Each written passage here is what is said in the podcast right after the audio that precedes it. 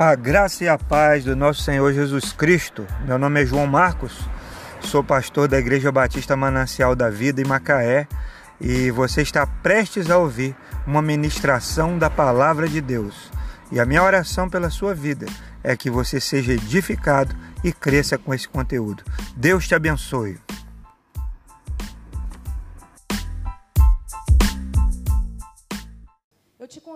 Abrir a Bíblia no livro do profeta Isaías, capítulo 43. Trouxe duas versões.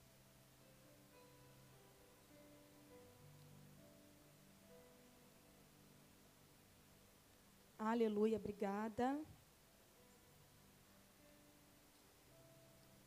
Isaías 43. Se a sua irmã for uma convidada, quem trouxe uma convidada aqui nessa noite, por favor, levante a mão. Glória a Deus. Vamos aplaudir ao Senhor pela vida dessas irmãs? Gente, é isso. É isso. Sabe o que, eu costumo dizer? Sabe aquela praia bonita que a gente conhece? Quem conhece Arraial do Cabo aqui? Tem umas praias. Gente, quem conhece Arraial do Cabo aqui? Ah, falar, pelo amor de Deus, gente. Tem gente aqui que já foi para Aruba, para o Caribe, mas não foi em Arraial do Cabo de mar, né? É, quando a gente conhece lugar muito bonito, muito legal, a gente volta todo empolgado querendo indicar para todo mundo. E Jesus é assim na nossa vida. Nós sabemos de onde nós viemos, do que ele fez na nossa vida. Então não é uma missão apenas pregar ele, falar dele. É um prazer. Você concorda comigo? Falar do amor de Jesus Cristo é um prazer. Tem mulheres que amam a Jesus Cristo aqui. Então, se tiver mulheres que amam Ele, vão obedecer os seus mandamentos. E Ele vai rogar ao Pai por nós. E virá, ou já veio sobre nós, o Consolador que vai nos guiar em toda a verdade. E eu, por, onde, por onde eu tenho passado, os lugares que eu tenho ido, na minha igreja eu sou também líder das mulheres. E eu tenho sentido nas minhas entranhas, eu tenho sentido dentro do meu coração, que o Senhor tem levantado despertado as mulheres de uma forma diferente. Eu tenho percebido que o Senhor tem dado uma porção dobrada, uma criatividade, um fôlego, uma energia, um vigor diferente para elas, para que elas tenham a capacidade de cuidar das suas vidas, das suas casas, dos seus trabalhos mas também que sejam capazes de cuidar das coisas do Senhor. Antigamente a gente ouvia muito, a sua família é o seu primeiro ministério. Realmente, eu continuo dizendo que é, mas não é o nosso único ministério. E por causa disso nós deixamos de levar a palavra, deixamos de fazer visitas, deixamos de discipular, deixamos de cuidar de outras mulheres que careciam da nossa ajuda, porque o nosso primeiro ministério é a nossa família. Sim, é verdade, mas não é o único. Então, esse fogo que você sente dentro de você, essa paixão que você sente por falar de Jesus, de querer estar na igreja, de preparar isso aqui, tudo tão lindo, gente. Quase que fica impossível eu pregar e não olhar para essa mesa que está do lado de cá. Entendeu? Porque vai rolar um. Já está rolando um maná espiritual aqui, mas vai rolar um maná natural ali também. E não foram os anjos que fizeram aquilo. Você consegue entender? Foram mulheres que saíram cedo para comprar ou já estão se preparando para esse momento há muito tempo. Né? Gastaram a sua vida, doaram o seu talento, porque na igreja acontece muito disso. Muitas profissionais doam o seu talento. Então, o que, que é isso? É um clamor que arde dentro de nós por fazer algo além. Algo além. Então, o meu marido ele tem sido assim muito muito claro na igreja, porque afinal de contas, depois de 10 anos a gente aprende muita coisa. Fizemos um evento esses dias, 12 anos, né? Tá lá com o dedinho assim. Depois de 12 anos a gente aprende muita coisa. E uma irmã fez um evento lá na igreja e falou assim: "Gente, graças a Deus, foi muito bom, muito legal, muito tal. Mas não vamos ficar tristes porque não veio muita gente, porque veio quem tinha que vir, veio quem Deus quis que viesse. Na oportunidade do meu marido, ele disse assim: não, não veio quem Deus quis que viesse, veio quem se esforçou para estar aqui. Nós precisamos ser mais francas, mais sinceras com a gente mesmo. Porque para trabalhar a gente levanta cedo e vai, com dor, com fome, sem fome, com cansaço, com filho doente, muitas vezes a gente vai. E por que que para a casa do Senhor, para buscar um alimento que sacia a nossa alma, que traz um alimento para a vida eterna, a gente coloca um monte de situações? Então eu, eu estou falando isso para mulheres que queimam por isso, amém? Quem está comigo, diga amém. Existem mulheres que cuidam da sua casa com excelência, trabalham, cuidam do seu corpo, cuidam da sua beleza, mas existe algo que queima. Você já parou para pensar que nós somos produtivas o tempo todo? Nós produzimos com a mente, nós produzimos no ventre, nós produzimos com as mãos, nós produzimos reprimindo os nossos filhos com os olhos, a gente produz o tempo todo. E no reino de Deus nós temos espaço. Diga para sua irmã: o Senhor conta contigo. Existem vidas preciosas, pérolas preciosas que o Senhor vai dar para você cuidar. Você sabia disso? E já quero te antecipar: Deus não chama ninguém desocupado, Deus chama quem está ocupado até o pescoço. Porque para aquele que tem um talento e sabe administrar, ele dá mais, ele dá mais, ele dá mais, ele dá mais. E a gente já começa a se enquadrar em Provérbios 31, a partir do versículo 10 que é aquela mulher que com uma mão está na roca, com a outra está dando ordem para as funcionárias, de longe traz o alimento, ela se prepara para o inverno, ela não tem medo do futuro, por quê? Porque ela está sendo trabalhada no Senhor para fazer as coisas que ela precisa fazer. Então, que esse culto tão lindo, com essas coisas tão gostosas que a gente vai comer, saúde, tudo tão assim, tão bem feito, tão preparado, que não fique só aqui essa é minha oração, que a gente estenda isso das portas para fora. Que no próximo culto de mulheres que vocês fizerem, que esse lugar não caiba mais. Que essas tendas se alarguem, sabe por quê? Porque existem pessoas que a gente pode olhar e considerar conforme a aparência exterior. Mas Deus está olhando e está vendo que é uma alma vazia, abatida, sofrida, prestes ao suicídio, e no coração dessa pessoa, só Jesus Cristo tem o um remédio para cuidar. E eu tenho dito mais. O Senhor não entregou as chaves dos céus para São Pedro, amém? Ele entregou para mim para você. Porque na fila do banco, se eu pregar Jesus Cristo, eu posso fazer o apelo e a pessoa aceitar ali, e ali a porta do céu se abrir para aquela pessoa. Na van que eu estiver, no sinal do trânsito que eu tiver, no mercado que eu tiver. O que, que diz a palavra do Senhor? Todo aquele que invocar o nome do Senhor será salvo. Então isso não está restrito mais a sacerdotes, a paredes de templo. Eu e você podemos fazer isso pelas pessoas. Mas o Senhor não vai nos obrigar. Nós precisamos ter esse coração, esse entendimento, essa gratidão que nos faça anunciar a plenos pulmões que Jesus Cristo é o Senhor. Que Ele é o mesmo ontem, hoje e para sempre. Que Ele foi mas que ele vai voltar. E que ele tem remédio para corações partidos. Que ele tem cura para casamentos dilacerados. Que ele tem humildade e submissão para filhos perdidos, para pessoas nas drogas, ele tem. Eu não sei se você já parou para pensar, mas a, a igreja do Senhor Jesus na face da terra, ela faz uma obra social imensurável, incontável. Porque ela faz coisas que o sistema não pode fazer ela muda a mentalidade de pessoas que a prisão de 10, 15 anos não conseguiu mudar. Quantos presidiários saíram da prisão e continuaram fazendo tudo errado? Mas quando essa pessoa se encontra com o caminho, a verdade e a vida, que é Jesus Cristo, a vida dela muda. E a Bíblia diz que isso não acontece pela força nem pela violência, ela é pela presença do Espírito Santo. Então, o que eu declaro sobre a minha e a sua vida hoje é que essa presença superabunde para que antes que eu chegue, que a minha voz chegue, aquilo que mora dentro de mim, aquilo que eu carregue, chegue primeiro. Amém? Você recebe isso? Profetiza isso então para sua irmã, que a presença de Deus chegue na sua frente. Nós somos a geração de João Batista, nós não somos o Cristo. Nós, nós estamos na frente preparando o caminho. Mas virá aquele que vai remir e redimir a nossa nação. Amém? Isaías 43 diz assim: Mas agora, assim diz o Senhor que o criou, ó Jacó, e que o formou a Israel. Não tenham medo, porque eu remi. Eu chamei pelo seu nome e você é meu. Quando você passar pelas águas, eu estarei com você. Quando passar pelos rios, eles não te submergirão.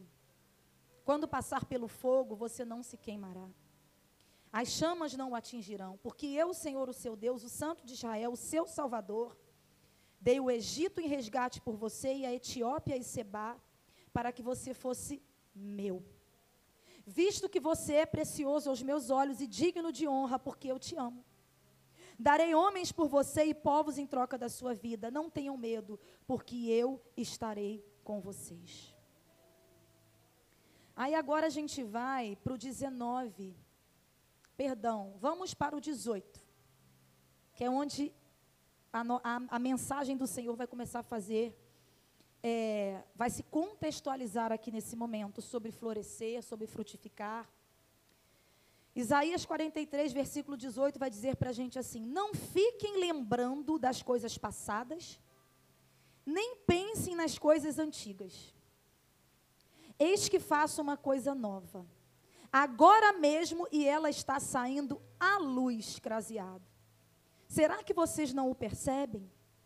Eis que porei um caminho no deserto e rios nos lugares áridos. Versículo 21 a este povo que formei para mim, para celebrar o meu louvor. Eu não sei se você já percebeu que muitas vezes na Bíblia o Senhor vai falar de Jacó e no mesmo versículo ele vai falar de Israel. E estudando a palavra de Deus, a gente consegue entender um pouco disso. E o próprio nome do livro que nós estamos lendo, do próprio profeta Isaías, significa Deus é a única salvação, Deus é Salvador. E aqui a gente está vendo que o Senhor, a princípio, no versículo 1, está dizendo para Jacó que ele o criou.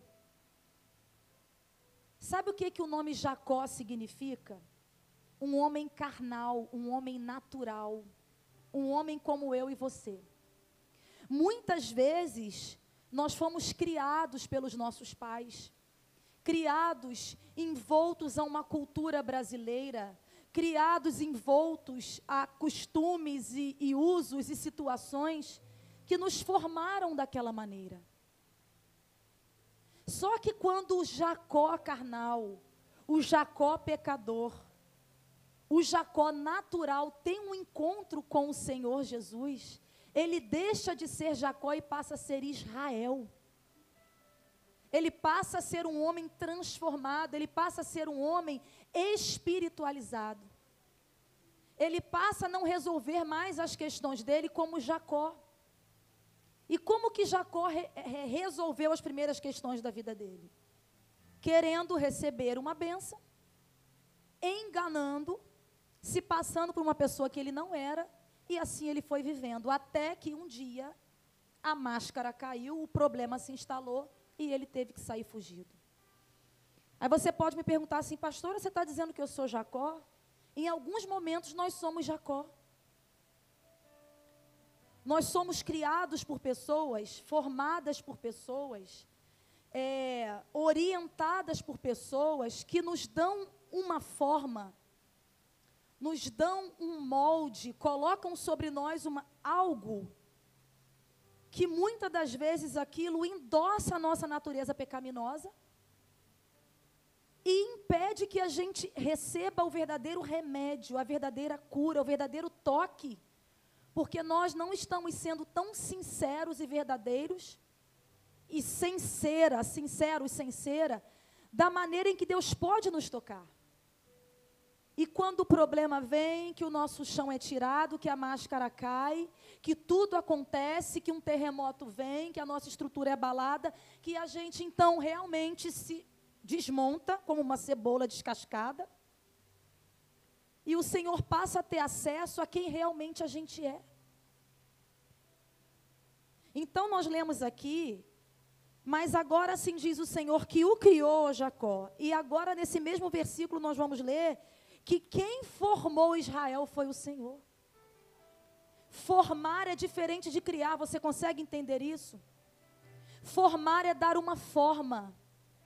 Formar é dar um, um molde, é colocar dentro de um padrão, é ajustar os pontos, é tirar de sobre nós aquilo que não presta, aquilo que não está bom, aquilo que nos envergonha, aquilo que nos faz pecar. E eu quero te lembrar que uma das pessoas responsáveis à indução do pecado de Jacó foi a sua própria mãe. Então, a gente pode, por um momento, ser como Jacó, mas tem esperança para Jacó. Porque o próprio Deus transformou o nome dele de Jacó, o próprio Deus o chamou de Israel. Eu quero te dizer nessa noite que hoje o Senhor tem transformação para mim e para você. E uma transformação tamanha, que as pessoas vão olhar para mim e para você e vão dizer: não, não é a mesma pessoa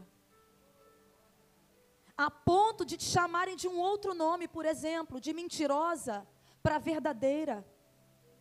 Sabe? De, de crente meia-boca para uma serva virtuosa. É assim que o Senhor faz. Mas isso não é conquistado na força do braço, isso só se consegue aos pés do nosso Deus. E ele continua dizendo: Não tenham medo, porque eu te remi. Quando fala de remissão, eu me lembro de Ruth e Noemi. Gente, eu estou puxando minha blusa aqui toda hora, que eu estou toda metida. Que eu emagreci 10 quilos assim, em um mês e 20 dias. Querem um segredo? Fiz um propósito espiritual e tirei açúcar. Acreditam nisso? Passei um dobrado. Café com adoçante. Os filhos comendo chocolate de cá e bolo de lá e chiclete de cá. E eu, Jesus, misericórdia. Então está tudo caindo, mas eu acho que isso é sinônimo de um guarda-roupa novo. Eu estou sentindo de Deus que é. Cadê o marido? Está tá até fingindo que não está ouvindo. Vai, vai vendo. Então eu estou puxando aqui toda hora, tá? Porque, por causa disso. Então, quando fala de remissão, eu me lembro de Noemi e Ruth.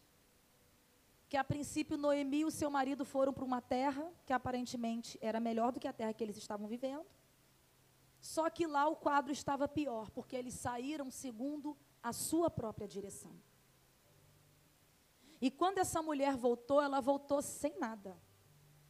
Até uma das noras não voltou com ela. E essa remissão acontece de uma maneira tão linda, tão honrosa, tão digna. E eu sinto de Deus de te falar isso nessa noite.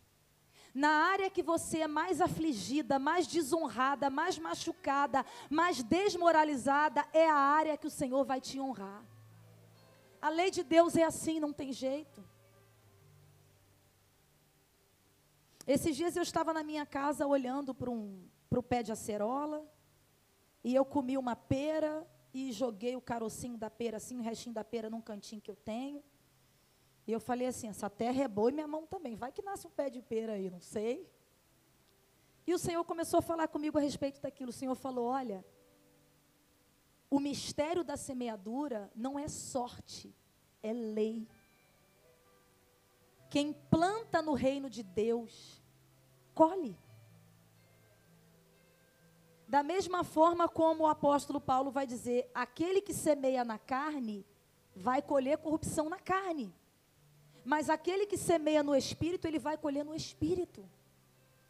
Então, por mais que os nossos olhos nos mostrem, os nossos olhos nos mostrem caminhos melhores, nós precisamos é semear no espírito e a semeadura no espírito muitas vezes vai ser muito diferente do que aquilo que os nossos olhos estão nos mostrando. Mas se nós verdadeiramente confiarmos no nosso Deus, a gente pode ir para qualquer lugar. Ou deixar que as pessoas escolham o melhor lugar, como Ló escolheu no lugar de Abraão.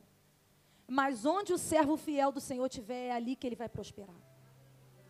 Então, se existe, guarda isso que eu estou falando para vocês. Se existe alguma área da vida de vocês que vocês estão sendo afligidas, desmoralizadas, machucadas, é aí que o Senhor vai te honrar. Você só tem que aguentar mais um pouquinho. Deus está falando nessa noite. Eu sei que esperar um pouquinho para mim é muito fácil, porque eu estou falando para você.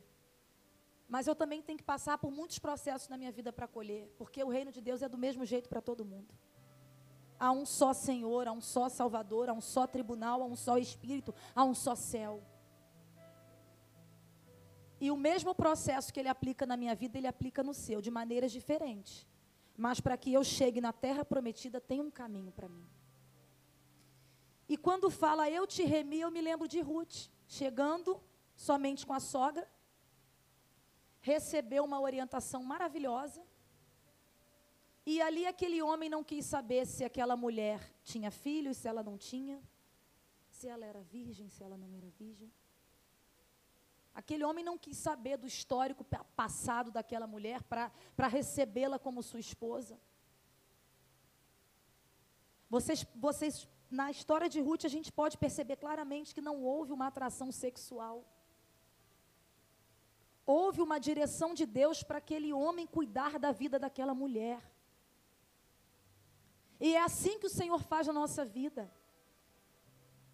Nós não atraímos ao Senhor por nada de bom que nós temos. Não.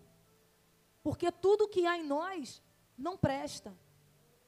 Mas antes de olhar para a gente, salvas em Cristo Jesus, quando Deus olha para mim e para você, Ele vê a marca do sangue inocente.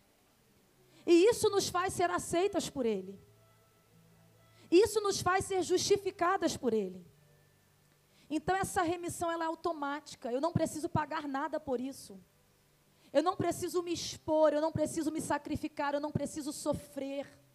Eu não preciso fazer algo que vai contra a minha natureza para que eu seja remida pelo Senhor. Se eu me colocar numa condição de humildade, Ele vai me remir, vai me dignificar e vai mudar a minha vida.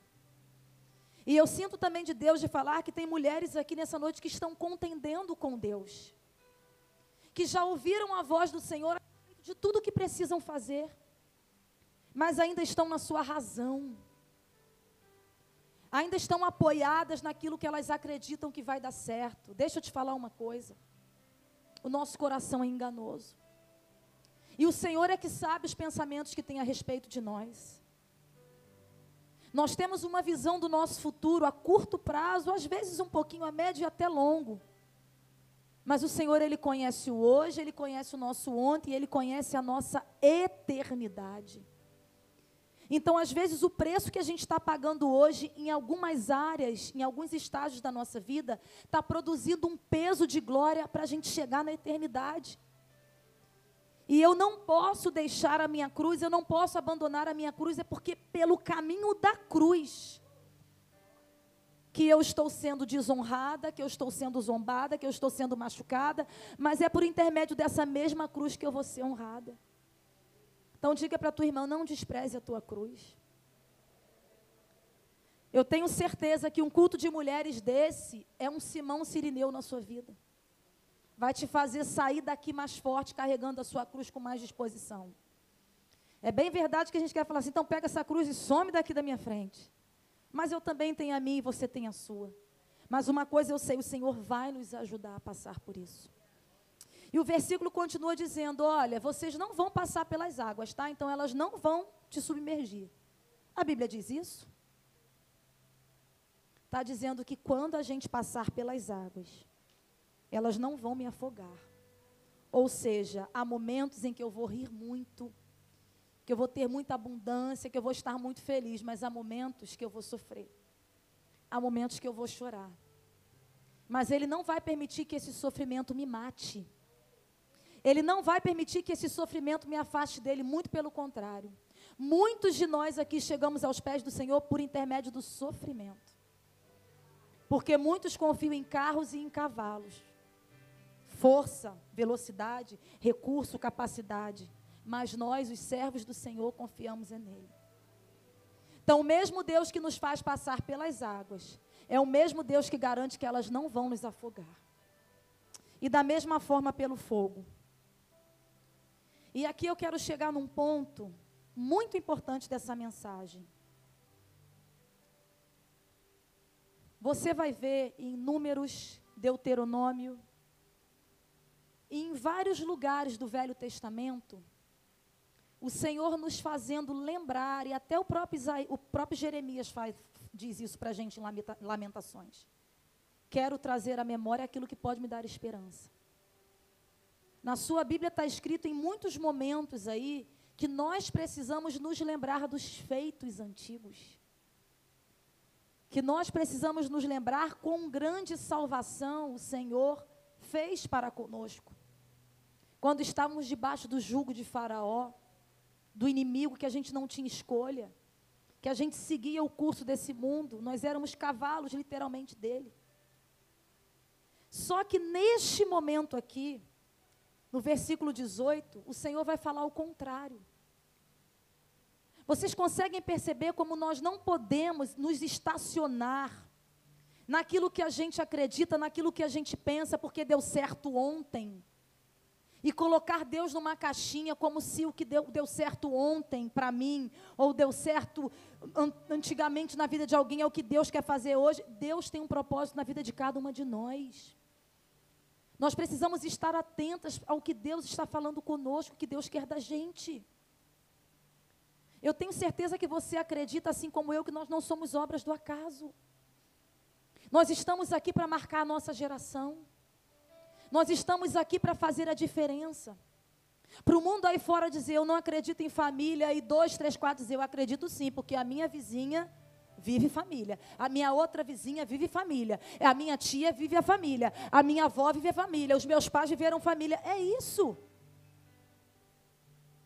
E o Senhor nos chama para um propósito, para um modelo, para um enquadro. Porque o desejo dele é glorificar o nome do filho dele através da nossa vida. Com o microfone na mão, isso aqui é uma das últimas coisas. Porque geralmente quem está aqui já está salvo em Cristo Jesus, está praticando a sua fé. Mas lá fora não é essa a mensagem que as pessoas têm que não há salvação, que não há jeito, que não há mudança, que não há transformação. E quando eu olho para vocês e para mim, eu vejo um monte de mulheres que deu jeito, que a oração resolveu, que a intercessão resolveu, que a palavra de Deus resolveu. Então, se tem uma coisa que nós precisamos nos empoderar é dessa verdade, que o Evangelho de Jesus Cristo continua transformando. Eu não me envergonho do Evangelho de Cristo Jesus. Porque Ele é o poder para transformar esse mundo. Bota a mão no seu ventre assim, ó. O Evangelho está dentro de mim. E ele vai nascer. Ele vai crescer. Ele vai gerar frutos. E frutos para a glória de Deus. Você pode aplaudir ao Senhor?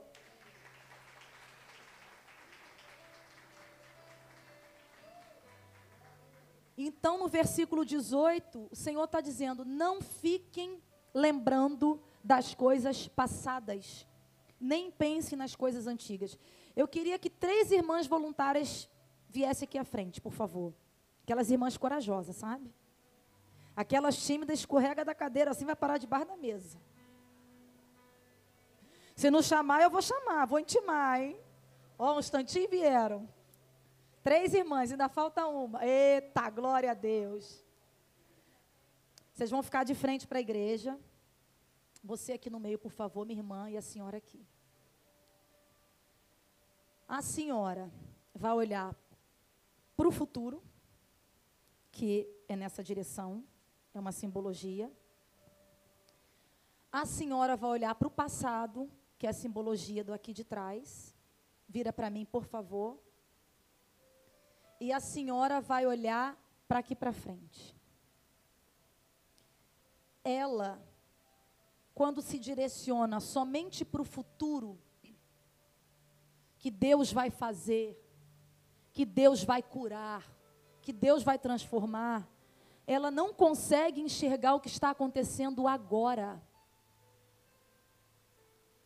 Da mesma forma que a minha irmã que está aqui, se ficar olhando para o passado, as coisas que Deus já fez de maravilhoso, de grandioso, de poderoso, ela não vai conseguir enxergar o que Deus está fazendo agora e nem o que Deus vai fazer lá na frente.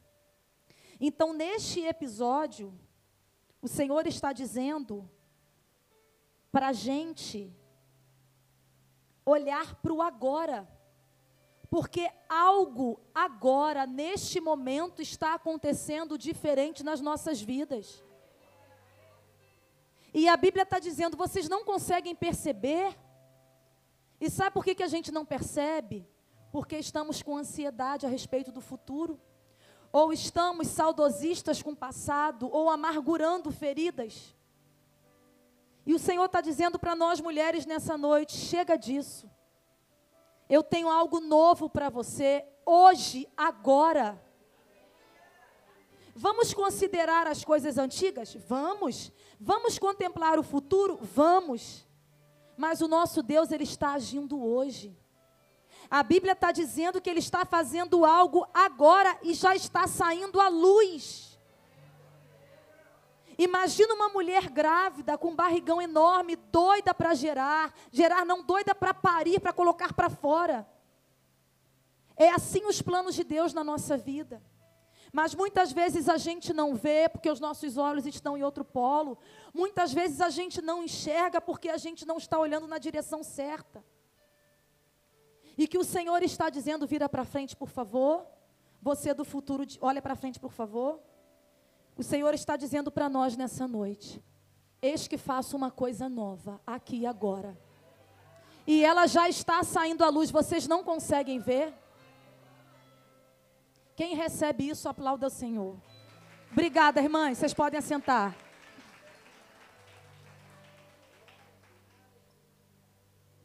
E o Senhor chama a nossa atenção. Vocês não conseguem perceber? Muitas vezes, por que, que a gente não percebe? Porque a gente está em outro polo. A gente está vivendo de experiências antigas.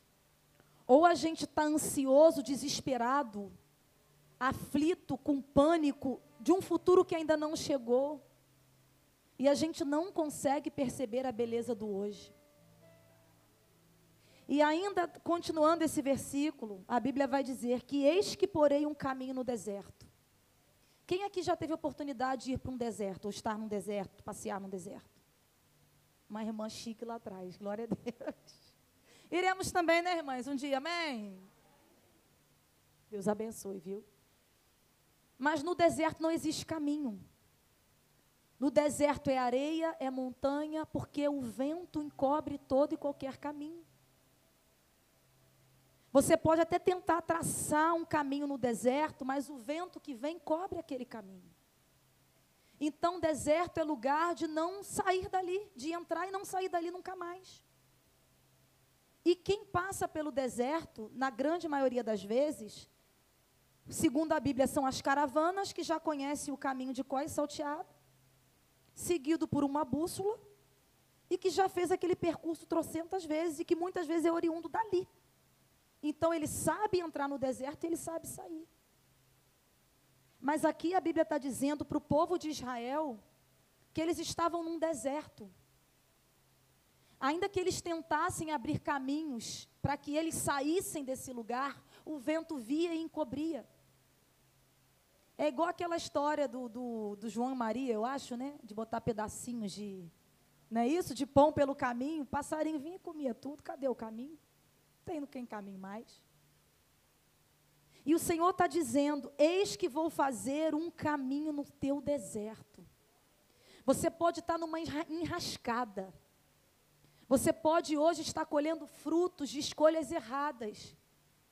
Mas o nosso Deus que nos amou primeiro, que tem compaixão de nós, que tem misericórdia de nós, nos trouxe aqui nessa noite para dizer que no meu e no teu deserto, Ele vai fazer um caminho. E não tem vento que, enco, que encubra esse caminho, em hipótese alguma. E é tão tremendo que continua dizendo que rios em lugares áridos. Nós já vimos na Bíblia que o Senhor abriu caminho no meio do mar, e várias vezes. No Rio Jordão com Josué, no Mar Vermelho com Moisés e o seu povo. Mas aqui o negócio é tão novo, aleluia o negócio é tão diferenciado que ele, ele, ele vai fazer brotar um rio. Ele vai fazer que águas cheguem em lugares secos, em lugares áridos. Será que você e eu temos fé nessa noite de acreditar nisso? Que eu e você estamos num deserto incapaz de fazer qualquer coisa que possa mudar a nossa situação. E não sei se você já entendeu a problemática, do, a problemática do deserto. Quanto mais você se mexe, mais você se enrola, porque você se cansa. você se perde, você gasta tudo o que você tem e você não chega em lugar nenhum. Aí você não sabe se é melhor reagir ou se ficar parado e morrer igual a H, você não sabe. Mas o Senhor está dizendo que nas bagunças da nossa vida, nos problemas da nossa vida, Ele vai abrir um caminho no meio do deserto. Eu tenho fé, irmãs, para acreditar nisso que isso não vai acontecer lá na frente, ou que já aconteceu. Eu creio que essa palavra está sendo liberada para hoje, porque já está vindo à luz. Essa criança chamada milagre, transformação e mudança já está vindo para a luz. E rios em lugares secos. Água é vida. Água é refrigério. Água é sobrevivência.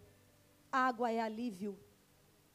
Às vezes estamos vivendo situações, ambientes, lugares, semanas, quinzenas, anos, em lugares assim, de morte, de tristeza, de desânimo. Mas o nosso Deus, Ele não nos esqueceu. Por mais que a gente pense que estamos sozinhas no deserto, ou que estamos sofrendo o calor de um chão de uma terra seca. Um pai não abandona o seu filho. E te digo mais, é nessa hora que a gente sente mais vontade de se aproximar do Pai. Quando a solidão bate, quando o desespero toma conta, quando a gente já não tem mais nada e mais ninguém. É nessa hora que céu e terra se encontram. Porque o Pai está com muita vontade de vir ao nosso encontro. E a gente com muita vontade que Ele apareça para nós.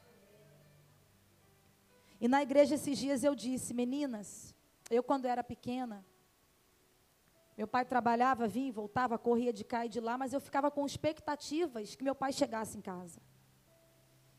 E quando ele chegava em casa, o ambiente ficava diferente, porque a gente conversava, ele falava uma coisa, trazia uma coisa, contava uma novidade, eu contava uma novidade, minha mãe contava uma novidade, enfim. O ambiente era modificado com a chegada de alguém. Mas acontecia também de maneira diferente. Meu pai já estar em casa e eu chegar, e eu não saber que meu pai estava em casa. E era engraçado que o ambiente parecia que ele não estava, porque eu não estava vendo. Ele estava no ambiente, mas eu não estava vendo. Então, no meu coração não tinha a mesma alegria de saber que ele estava em casa, porque eu estava vendo, tocando, sentindo. Ou ele simplesmente estar em casa e eu não saber que ele está em casa e nada mudar. E sabe o que, que o Senhor falou comigo? Que muitas vezes a presença dele na igreja é assim. Nós sabemos que ele está em casa, mas nós não conseguimos tocar nele. Nós não conseguimos ouvir a sua voz. Nós não conseguimos nos alegrar com as novidades que ele traz para nós. Nós não conseguimos sentir o cheiro dele, nós não conseguimos sentir o abraço dele. E nessa noite o Senhor está dizendo para nós: nós só vamos florescer quando nós estivermos firmadas nas águas dele. E nas águas dele a gente dá o fruto na estação própria. E tudo que a gente faz prospera. E eu profetizo isso na sua vida, unção de prosperidade. Não é financeiramente que eu estou falando, não. A pessoa próspera, onde ela bota a mão, o negócio acontece. Onde ela chega, o ambiente é transformado ela é dotada de criatividade, ela é dotada de produtividade, ela é dotada de, de um monte de coisa que falta aí fora. Então, que as, que as nossas vindas à igreja, ou as nossas entradas no nosso quarto para orar com a porta fechada, seja não só mais sabendo que Ele está presente, mas que eu possa o sentir, que eu possa o tocar, que eu possa me derramar na presença dEle que Ele possa curar as minhas dores, que Ele possa curar as minhas carências. Porque um jardim sem a terra certa, sem a quantidade de água certa, sem a quantidade de sol certo, ele não floresce. E diante do Senhor nós somos o jardim dele, um jardim particular. E muitas vezes não estamos florescendo por causa desse monte de coisa que eu falei. Mas é junto aos pés dele que a nossa vida muda. Talvez você volte para sua casa e o cenário seja o mesmo. Mas eu tenho uma palavra para você. Se os seus olhos forem bons, todo o teu corpo tem luz. E a transformação não começa de fora para dentro, é de dentro para fora. Me lembro da visão dos, dos, do vale dos ossos secos. Filho do homem, o que, que você vê? Um monte de osso. E há uma pergunta para nós nessa noite. Esses ossos, essas flores, esse jardim, pode voltar a viver? E eu digo para você que pode. Ao cheiro das águas. Ao cheiro das águas. Só pelo cheiro das águas. Tudo que está morto recebe vida.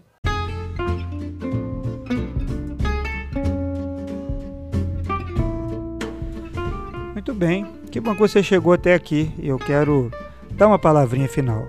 Quero convidar você para nos conhecer pessoalmente, né? Vem aqui conhecer a igreja, nossos cultos acontecem sempre aos domingos às 18 horas e 30 minutos no Vale das Palmeiras em Macaé. Muito bom saber que você está participando através desse podcast das nossas ministrações, que você possa ter sido edificado. Um abraço, Deus abençoe a sua vida.